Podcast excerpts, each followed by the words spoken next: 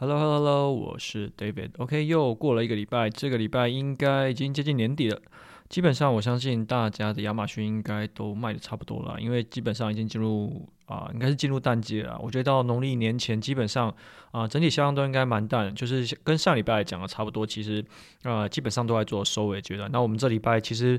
啊、蛮辛苦的，就是我们遇到一个问题，就是嗯，我们反正我们在尝试一些新东西，我们所有。啊、大概有一百多个 skill 的附体都不见了，所以我觉得应该说，另外一部分是说啊、我们可能自己在尝试一些呃我们想要做的事情，然后就在玩着玩着，不小心把 skill 的附体都弄不见，然后现在我们不晓得状况是要举手跟亚马逊说啊，我们把附体用不见了，然后让他们去查，然后查了之后，其实我们在偷偷做一些事情的时候。不晓得会不会被处罚，所以我们现在还在想办法去把这一百多个呃 listing 的附体想办法把它找回来。那当然，这个也跟因为我们现在在之前有讲过嘛，我们在啊、开发亚马逊的就是呃一些自动化的软体会有关，所以就是我们正正在做尝试，但是我觉得蛮蛮蛮有勇气的，就是客户是拿自己的啊、listing 出来尝试。OK，好，那上个礼拜其实嗯。电子报发出以后，然后就 Watson 有有他有转贴，就是啊、当中的内容。那可能我就意外的就是这件这件事情，就是没想到引起就是一阵共鸣啊。就是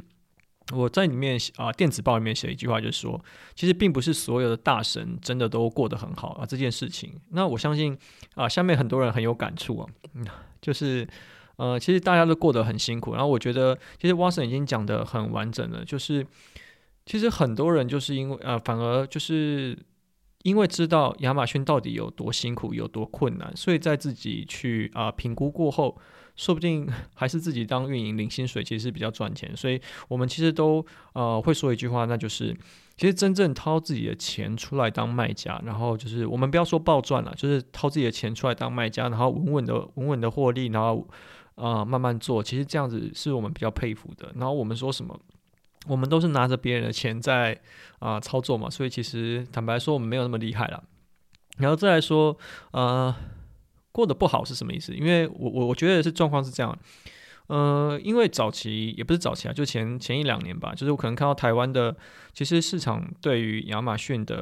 呃，并不不并并不是非常的友善，可能大家呃，我觉得讲最直接并不友善，第一个是啊、就业薪资环境不好。然后再来就是，呃，这个市场还没有成熟到，就是呃，可以体会到，就是要做亚马逊这些事情有多复杂。所以说，他呃，这个工作在台湾的市场内不好被定价，所以我那时候就毅然决然的走出啊、台湾就是做海外的顾问嘛。那所以说，现在状况就变成是，呃，因为我等于是在台湾领着国外的薪水，然后你反反观回来看台湾的时候，其实觉得，呃，台湾人要做亚马逊真的是蛮辛苦的啦。然后，其实台湾的保护伞啊，做呃，其实做的很好。就是说，第一个账号经理，其实你都找得到人，然后其实人也都蛮客气的，然后客服也都还不错。然后整体并不会有太多一些牛鬼蛇神，可能大家也会说什么啊，台湾代运商啊，什么有些就是出来讲难听点叫敛财啦，然后讲好一听点就是啊，他们可能技术没有很好，然后可能收了钱就跑。那其实台湾来说相对好了。其实如果比比在国外的话，其实国外的话状况其实也不遑多让啊。OK，好，好，那这个部分讲完了，那我们讲回来这礼拜啊、到底要聊些什么呢？这个礼拜啊，嗯，主要聊两个部分啊，就是我在网络上，就是像我们之前讲一样，我们网络上找一些我觉得有趣的题目，然后我们来聊一聊，然后顺便反正就是属于闲聊我的，就是闲聊嘛，就是我看看我看到什么东西我感兴趣，我们就来聊一聊。第一个我看到很有兴趣的是，就是网络上，呃，我现在在那个 Facebook 就是社啊社团里面，然后就有人讨论啊，就是他到底呀做亚马逊到底是 Profit 比较重要，还是 ROI 比较重要？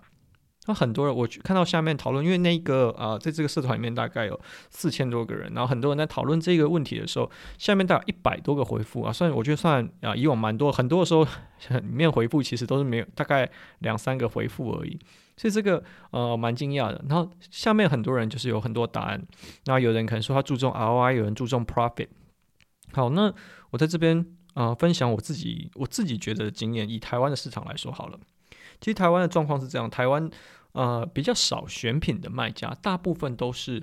呃有制造能力，或者是你已经有货的人，你会把你的产品拿去亚马逊上面卖。所以说，其实你不讲难听一点，你不存在选品这个关卡，就是你有什么产品你就卖什么，不然你就是运营的时候你就拿老板的产品去卖嘛。所以啊、不太会存在说什么哦，我到底是注重哪一个呃 ROI 还是 profit？因为第一个你没有选品的这个差别。可是好，以我自己这样看见，以以我自己看亚马逊的状况来说，如果小卖家或是新手卖家，你要在做亚马逊要做成功，我们先不要讲什么经验值啊这些东西，我们讲实际一点，不要讲亚马逊了，就是你这个你做一个新的事业，你要成功的话，其实我觉得财务杠杆这件事情其实是蛮重要的。我我举个例子啊。因为之前我们也有看过一些客户，就是，呃，他说他希望以毛利为主啊，就是毛利的话，应该就是那个 profit 吧，以毛利为主。他毛利不算太差，毛利有二十 percent。然后，呃，我们举例好，假设一百 piece，然后一 piece 卖十块钱，然后你就是卖完的话可以赚呃一千块嘛，然后毛利是二十趴，然后啊、你货款也算二十趴好，那就是货款两百块。他是他最后遇到问题，说他最后公司也收掉了。其实最后问题是他的整体的销转速度太慢了，就是他这个货啊是蓝海，就可能大家在做说，大家现在在做亚马逊都会听到一个，就是说你要做精品铺，你要去选有就不要做 me too 的产品。可是这时候会陷入另外一个呃问呃迷思，就是其实你选到一款产品可能哦毛利很好，可是实际上销转速度不够，然后你的呃预算又不足够去把它的销转速度带起来，这时候会发生一个问题，就是。你的货在海上漂，还没还没到，或者是你货刚进去之后，你就要付货款的钱。可是你的啊、你亚马逊销售出来，你还要隔一段时间，你才会入账嘛。所以说，这整个中间你的现金流会嘎不过来。所以这样状况是，他整体数他算完，他就是啊、那时候交一批货，他要卖三个月，他才有办法卖完。我们用简单的数字啊，他如果制造一个月就好，一个月交期现在算很快了吧？就一个月，然后再海运给他，然后海运加入仓，我们一个半月，所以两个半月。加销转速度三个半月，也就是说，你从制造到出来，你要三个半月。可是你货款不可能给人家压半年，所以你的货款一定要先付啊。所以你等于说，你是会被自己的现金流卡死啊。所以说，呃，毛利高没错，它的销转速度也不错，可是它最后到最后都是整体就是现金周转的问题。这个问题其实，在新创产业，我觉得阵亡的蛮快的。然后再另外一个就是看到，呃，他可能本身啊、就是做贸易代理商，他完全不懂亚马逊。他那时候我们接触的状况说，他说哦，他有呃认识人，他们在做一些啊、产品，他们想要以前是做 eBay 的，他们想要做去亚马逊，然后问了一下，诶，他们其实啊、有兴趣做 private label，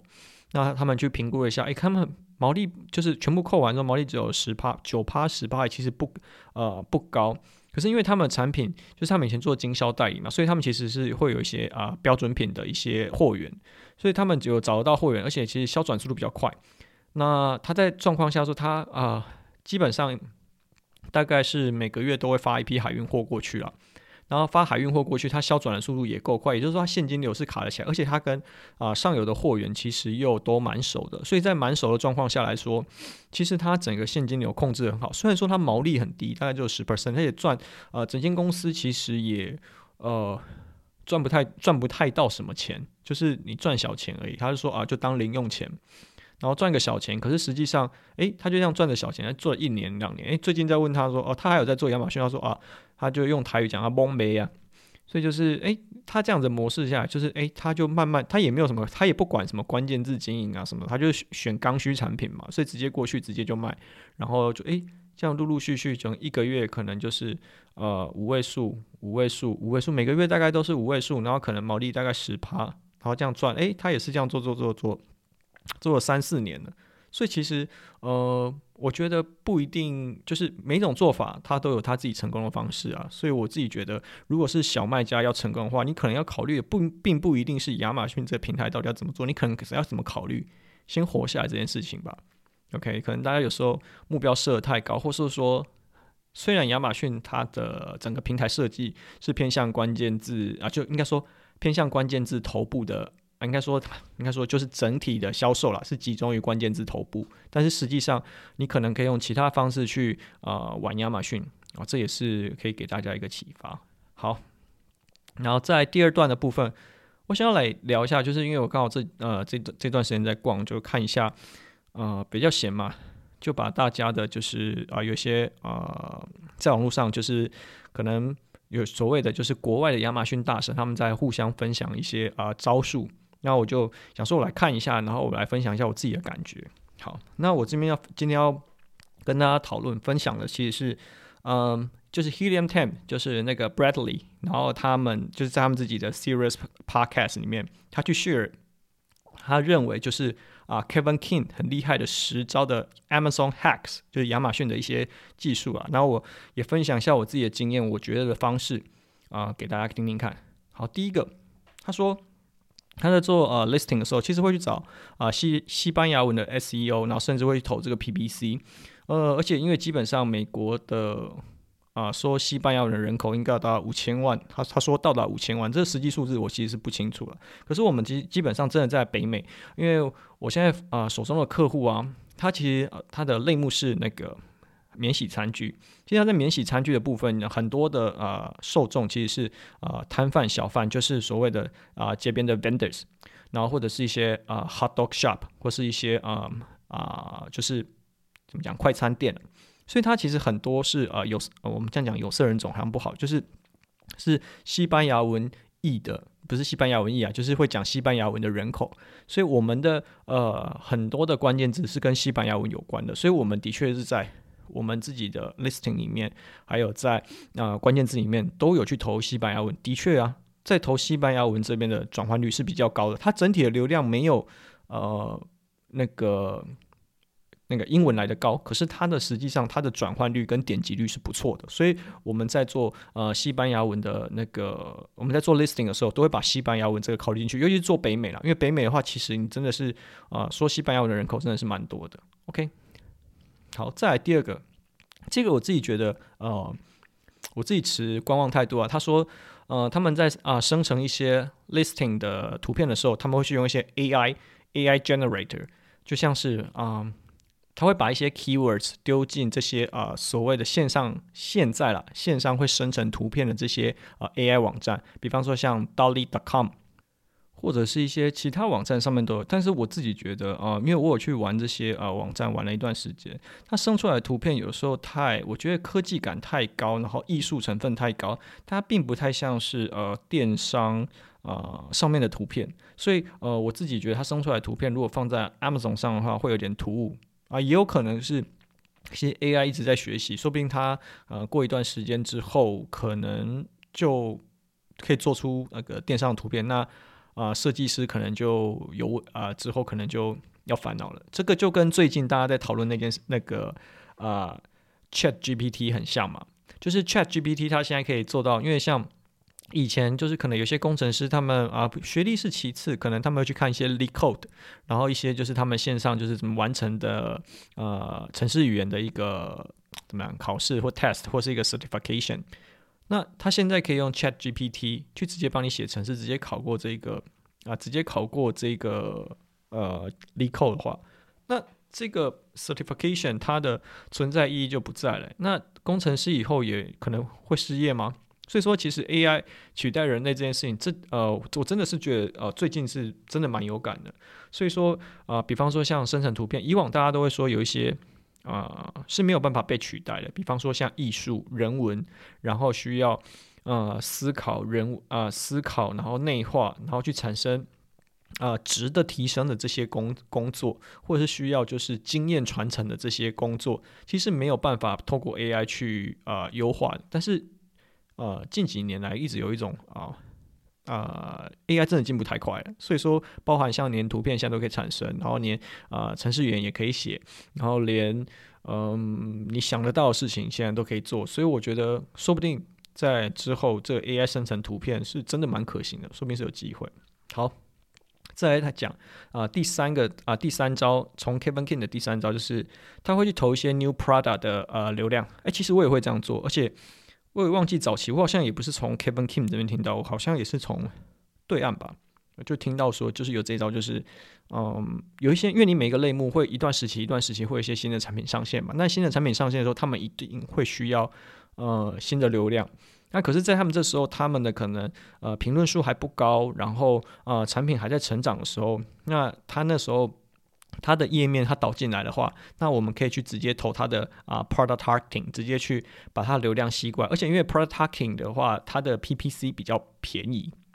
像是他投啊、keyword research，他可能就要去跟大家 bidding 这些呃 keyword 嘛，那 keyword 就会越来越贵啊。那当他呃好不容易去 bid bidding 到一些 keyword 的时候，你用 producting 去把它的呃怎么讲，它的这个点击吸过来之后，其实我们的成本是比较低。其实我我我一直以来都会做这件事情，而且我也觉得是蛮有用的。像呃真尤其是不管是说你要不要吸吸引真正的就是啊、怎么讲啊。新的转单的方式好了，这也是另外一个防御啊，就是你让后面的竞争对手爬不起来。其实我也会用这一招，而且我觉得这招是真的蛮有用的。再来第四个，这边他是讲说可以使用 AI 去生成一些影片，这个我是呃之前从来没有没有想过，也没有听过。他这边提供了一个网站叫做啊 Synthea 啊 S Y N T H E S I A，它上面有各式。各种不同的人种，然后搭配不同的背景，然后他可以就指定啊、你给他就是他会去，就你你输入什么，他就是念什么东西出来。他说这样可以，比方说你要做一些宣传影片 （broadcasting），或是说呃我产品的就是客服的一些回答回复，一些官方的回复，可以使用这些呃他们所谓的叫做啊、网络生成人像，就是他非真人。人像去产生一个新的 AI 影片，因为我真的觉得啊、呃，这个东西我是完全没听过，而且可是另外一方面就是我们最近也没有这这个需求。不过我觉得如果之后有这个需求，是真的可以试试看，因为以往我们很有很大一个问题是找不到啊、怎么讲？找不到模特可以去拍这些内容。那我觉得如果说呃在没有资源的状况下，是真的可以考虑去做这件事情。OK，好，第五个。他说：“嗯，这边有他有提供一个说你要怎么样去成立一个就是 creating your own company and brand name。嗯，他说这个网站叫 Namelix，这个之前就听过了。然后等等于说他会给你一些就是提供啊建啊架公司跟架啊品牌的一些名称。我自己我自己是没有用，但我我有听过这个内容。但我我不想做这件事情，就是因为当我今天想开一间公司，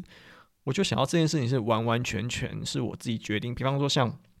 啊、我们讲这取这我们自己 podcast 名字嘛？你阿妈送了没？其实我们那时候讨论了蛮久，就是一开始可能有人没听过啊，就是我们一开始就想要跟 Amazon 有关嘛，然后所以我们就想想想想了好多好多，可能就是用各种谐音啊什么什么去想，然后后来想说，诶，You Amazon yet？然后把它翻成中文就是你阿妈送了没？这是其中一个，是我们那时候去发想，然后再是可能有人会慢慢注意到，就是啊。其实我们就是后面有另外一个，就是应该说这个 podcast 是属于另外一间公司，叫做 Upsell E-commerce Studio Upsell。然后反正就是我们都有去思考，就是这些品牌名称。我觉得这个发想自己品牌，很像是在把自己小孩孵化出来。所以我觉得把小孩生出来这个阶段，我其实不太想要就是假他人之手了。OK，好，再来，呃，第六招，第六招这个我看了很久，然后。呃，我觉得有点有趣，而且我真的觉得可以，这个是蛮值得跟大家讨论的。就是说，当大家遇到啊、就怎么讲啊，库存不足，然后快要断货的时候会怎么做？那以往大家会有几种方式嘛？第一种方式叫做啊、呃，嗯，第一个我把价格往上调，然后降低它啊、销售的速度，然后让啊、我让它不要断货。第二个就是我反而是我加我降价，然后加速把它卖完，然后直接。呃，直接把那个流量权重卡住。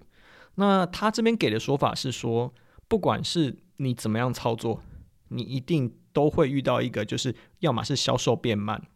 要么是你没有库存，而导致你的这个 keyword ranking 的呃分数被降下来，然后你的你之后要再爬上去就会很困难。其实他只讲讲到这边都没有错。那他这边写出给出了一个方法，就是其实你在 Seller Central 的后台。你可以看到 business price 旁边有一个就是呃 your 啊、uh, your maximum offer，他说给一个啊、ridiculous，然后就是 sky high 的价格放进去之后，系统会产生一个 price error，然后你的 listing 就会被暂停，就被 suppressed。然后由于这个问题是 system error，system error 的问题，所以说你的所有影响权做跟你自己本身无关。就是在那个阶段的时候是无关，所以说你所有的这个 ranking 的记录会被保持住。那等到你之后呃库存回来之后，你把这个 suppress 这个问题解掉之后，你会一样去维持你现呃你现在的呃 keyword ranking 的权重。我觉得这个想法是蛮特别，就是它等于是用 system error 去解，就是我不管怎么样操作，都会有 keyword ranking 掉下来这个可能性。呃，这招我自己是没试过。我想说，改天我来试试看，因为我听到的时候，我也是觉得，诶，蛮这呃，这个我我我觉我觉得蛮神奇的，我想要试，我之后可能有机会可以试试看了。OK，那我觉得说明是有机会，因为它是透过 system error 的方式嘛。那所以说同理，如果我今天想办法用各种方式去产生让啊、变成让我的 listing 变 system error 或是 suppressed，比方说还有什么其他方式，就是你可能首图不见了，或者是说。你可能有一些呃呃牵扯到一些啊、政策违规的问题，或是政策安规的问题，可能暂时被 suppress 了，那都会产生 system error 嘛？那在这样状况下，是不是整个 listing 的所有权重都会保留？这个我觉得可以再观察去试后后续试试看。好，再来第七个，他讲说你要怎么样去查到你的竞争对手他的供应商来源来自于哪里？哦，讲到这个我就觉得很多东西可以分享。他说他呃他们是透过一个叫 Import Yeti。OK，Import Yeti 这个之前我应该说我们的确有啊、好，我先讲就是它这 Import Yeti 啊，就是它可以查到就是啊、你竞争对手，比方说你竞争对手名字给他，他就会查到他今年进口的这些啊啊 Bill of Lading 就是提单啊，提单里面内容，那你就可以查到他的出货人是谁嘛。好，那因为我们如果有听我们 Podcast 你就知道其实。我的客户他在做选品的时候啊，他也是用爬虫的方式去爬海关进出口资料，然后回去反推他在出口国实际上是从哪间公司啊或哪一个工厂去发货，然后就会发询价信过去嘛。那我们有没有考虑过 Import Yeti？有，可是因为 Import Yeti 它给出来的呃的答案应该说会有多一层，比方说我现在客户他的状况也是这样。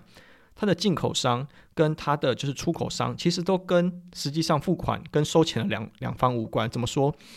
它的因为不，嗯，这样讲起来似乎有点 tricky 啊，就是它的进口商，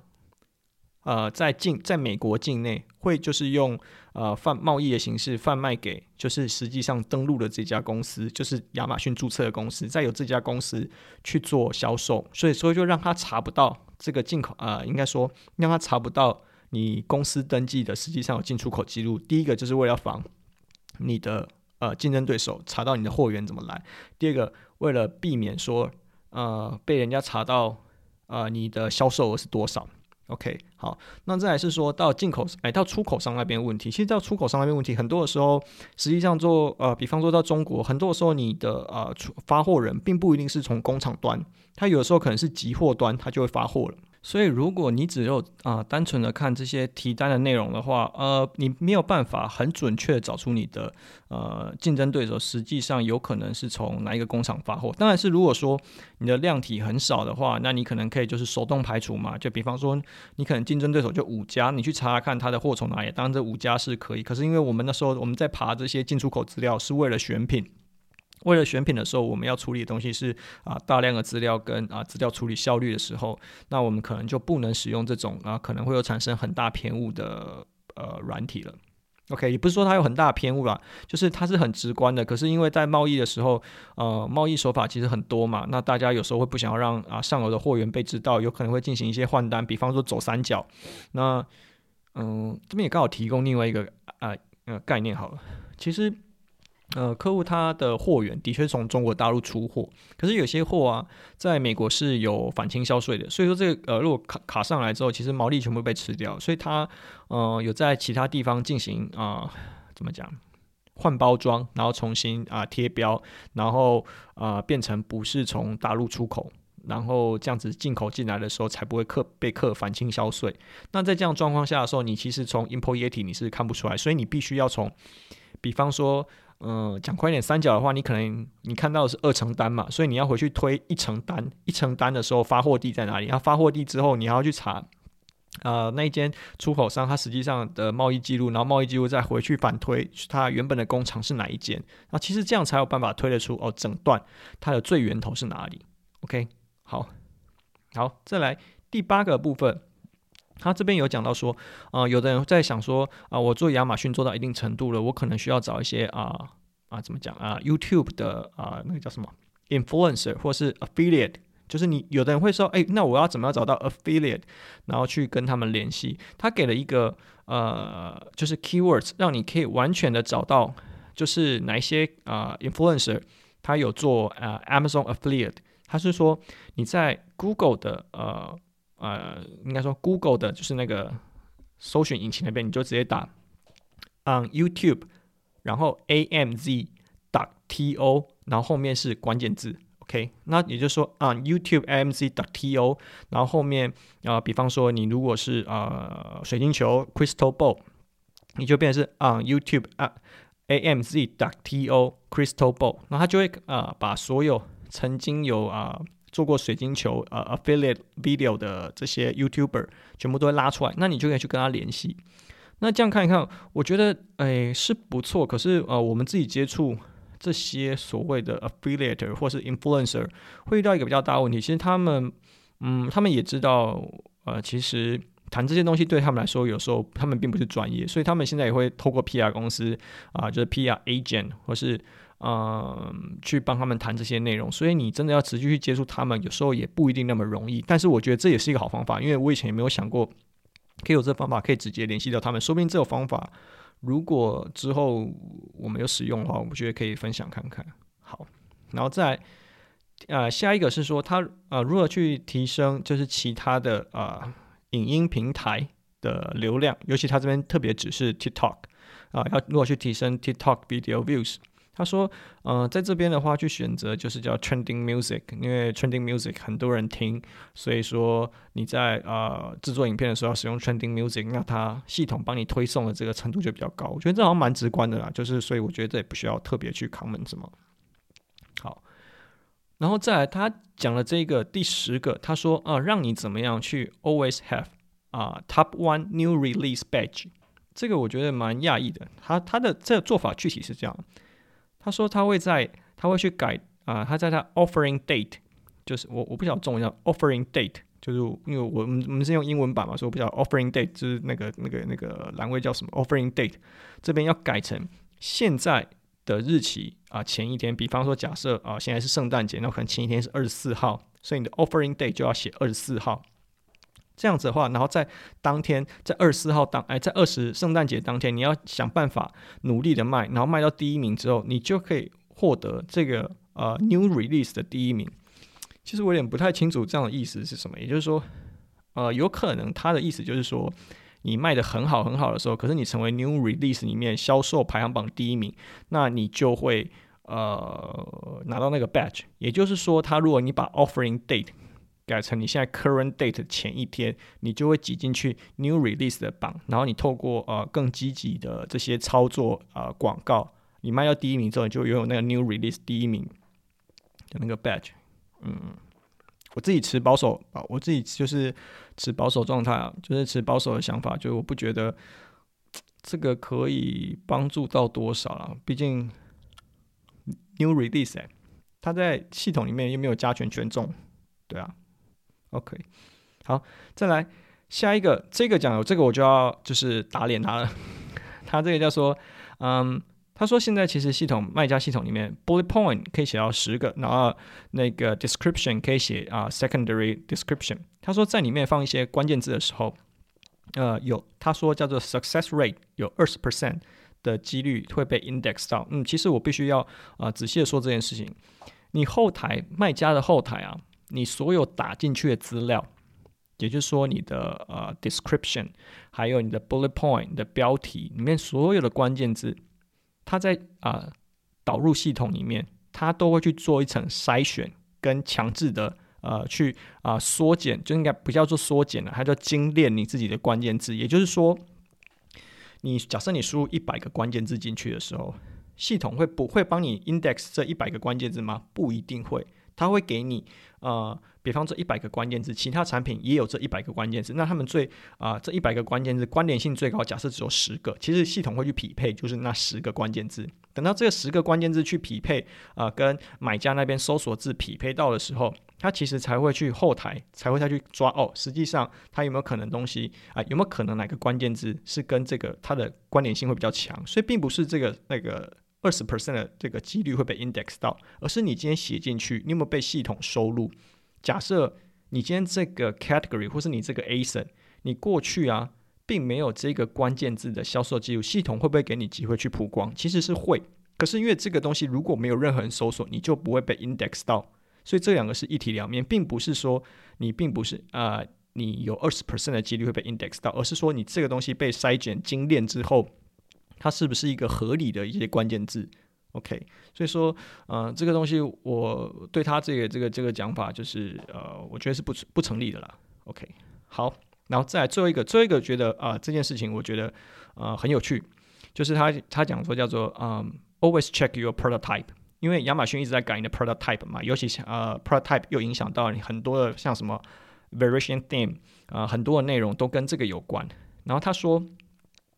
如果当今天有一天你的流量不好，或是没有没有嗯，可能没有显现的时候，你记得去跟客服去要下你的啊、category listing report，那你就可以看到说哦，你现在的这个 product type 是属于怎么样？如果你是属于小写的状况下，你要记得去把它变成大写去 update，就变成新的类目，变成是呃 upper case，就是怎么讲？你要从小写变成大写，因为现在全部变成大写。好，他说这样子会影响到你的 keyword index，实际上并不是这样。应该说，呃，所有的 keyword index 或是 keyword 的这些资料是存在于系统的，呃，怎么讲？系统的那个，好，我们直接举实例好，这样不然这样讲起来有点抽象。比方说手机壳，手机壳这些东西，呃，这个类目很大嘛，所以说大家会有一些过去的。销售啊，啊、就是关键字的这些学习资料，它是存在这个类目里面的。那你存在这个类目里面，你必须要用什么东西去？你的产品上架必须要用什么东西去跟它匹配？就是你的 product type 决定你自己的啊、应该说你的副体跟你的 product type 会跟这个 category 它做连接。也就是说，你如果你的这个 product type 没有办法去 match 到它的这一个子类目的呃时候，你是没有办法被 keyword index 的。这样说起来好像有点抽象哈，那我们用呃比较实际一点状况来说，就是因为其实亚马逊后台啊，很多的关键啊，应该说你买家就是他会有机器学习嘛，就程式语言去学习嘛，它的资料或是它的这个学习的这个过程，这这这个这一套演算法是存在在你的 category 里面，就 cat 就是你的子类目里面，那你你要去呃。匹配到这子类目，你是拿什么去跟它匹配？你是拿附体去跟它匹配。所以当你的附体的 product type 或者你这个，反正啊、呃，我觉得先不要讲附体啊，我们就今天讲你的 product type 跟你的这个呃子类目它是有挂钩、有关联的。所以当今天你的 product type 跟系统的子类目它不 match 的时候，其实你被 keyword index 到的并不是现在这个 category 里面被学习过最新的这个呃怎么讲？优化过后的这个这个这个演算法，也就是说，你有可能是呃，你存你现在的这个 prototype 有可能是存在于啊、已经在别的类目，因为大家知道亚马逊的类目其实会一直拆分嘛，那你一个小类目其实就是一个伺服器，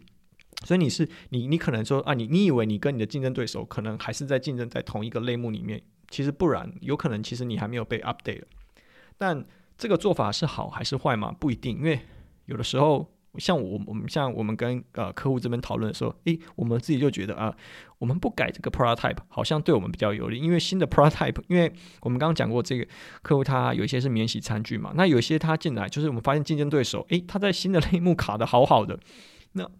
那如果我们要去跟他卡这个呃新的类目的话，其实会有点辛苦，那不我们就守旧一点，就待在我们旧类目，所以我们尽量不去改我们的 product type 或是呃这是呃那个叫什么 browse no。然后避免就是我的整个 keyword 的这个 ranking 被强制去跟啊、新的结果去做 mapping，那这样子我可能就还要花更多的成本想办法爬到前面去。所以你要说好或不好吗？其实不一定要完全取决于你自己的竞争态势。如果你现在啊、已经表现得很好了，其实我觉得可以先 maintain 不动了。那当然说，如果你想要优化，就是你有这个呃想法想要去优化的话，如果你还有成长空间，我觉得可以去试试看，因为只要改 product type。或是改一些里面的东西，其实你的呃这些 keyword index 的确是会改变，没错。OK，那这个就是这个礼拜就是跟啊、大家聊聊内容。那其实很呃这段时间有陆陆续续有人在问我说，诶啊 David 你的那个 podcast 啊，就是呃之前聊过那些东西，你还会再呃开一些新的呃主题去聊吗？嗯，或多我我我的回答是可能有机会的话会吧，因为其实年底真的蛮忙，最近。啊、呃，事情很多，然后再加上啊、呃，我们要写电子报的关系，其实发现后来写电子报，就像我们讲，写电子报花很多时间在写，所以说可能就没有那么多时间去准备。那当然，如果我发现有趣的，会有有趣的题目的话，我们可能就会拿出来讲一讲。OK，that's all。